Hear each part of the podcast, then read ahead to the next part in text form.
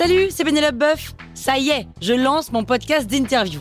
Il s'appelle On tisse la toile et c'est un podcast qui révèle la face cachée des invités. Et d'ailleurs, mes invités, ce sont des CEO et des célébrités comme Gad Elmaleh, Jean-Michel Apathy, My Better Self, Rose Eberstein, Mireille Dumas. Et évidemment, je pose des questions qu'on n'ose pas toujours poser et je leur fais faire des tests, des challenges, je leur fais jouer l'harmonica, grignoter des trucs, bref. Rendez-vous sur On tisse la toile pour découvrir une interview tous les lundis. Ciao Sur écoute.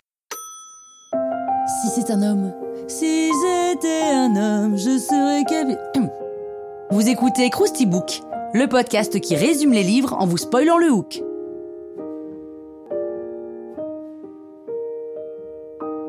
Allez, je vous rafraîchis la mémoire Si c'est un homme est un témoignage autobiographique de Primo Levi sur sa survie dans le camp d'extermination nazi d'Auschwitz, où il est détenu pendant la Seconde Guerre mondiale, de février 44 à la libération du camp, le 27 janvier 1945. L'auteur italien écrit les 200 pages de son récit entre décembre 45 et janvier 47. Il sera ensuite publié et imprimé à faible tirage, hein, après avoir été d'abord refusé par le groupe éditorial le plus important d'Italie.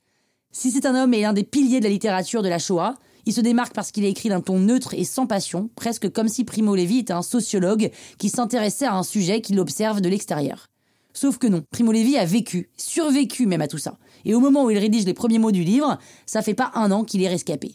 Malgré cette idée de témoignage, il faut pas enlever de ce livre ses atouts littéraires qui sont indéniables. Hein. Le rythme et les phrases sont d'une beauté noire qui nous emporte et nous écrase. Lorsqu'il parle des prisonniers, Primo Levi dit on hésite à les appeler des vivants, on hésite à appeler mort une mort qu'ils ne craignent pas parce qu'ils sont trop épuisés pour la comprendre. Alors c'est assez percutant et c'est si bien écrit que chaque phrase fait lever la tête et réfléchir. C'est un récit qui nous tient à distance jusqu'à ce qu'on se rappelle que si, tout ça est réel alors qu'on aurait pu penser que c'est la science-fiction tellement c'est hallucinant. C'est le type au-dessus de son stylo qu'il a vécu et c'est donc les premières loges de l'horreur. C'est aussi neutre que puissant et c'est un must-read indiscutable. Revenons à Primo Levi qui est arrêté alors qu'il tente de prendre le maquis. Dans son convoi qui le mène à Auschwitz, il y a 650 personnes. Seulement 20 personnes, dont lui, survivront au camp. Il a vu tant de gens mourir autour de lui, des gens comme lui, alors dans son récit, il est forcément question de chance, dont il se considère plus que jamais bénéficiaire. Et imaginer que la vie tient la chance, c'est un vertige dont on ne se remet pas, a priori. Au fil des pages, Primo va raconter son quotidien dans le camp, ainsi que la lutte et l'organisation pour la survie des prisonniers. Il évoque les horreurs de la déshumanisation des camps, comment chaque nazi a œuvré en groupe et individuellement à la démolition de l'homme.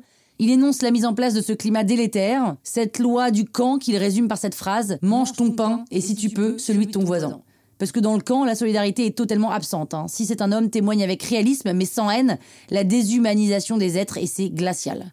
À Auschwitz, le temps s'est arrêté. C'est la définition de l'enfer que Primo Levi énonce en posant et en répondant à cette question. Savez-vous comment on dit jamais au lag Morgan Frou, demain matin.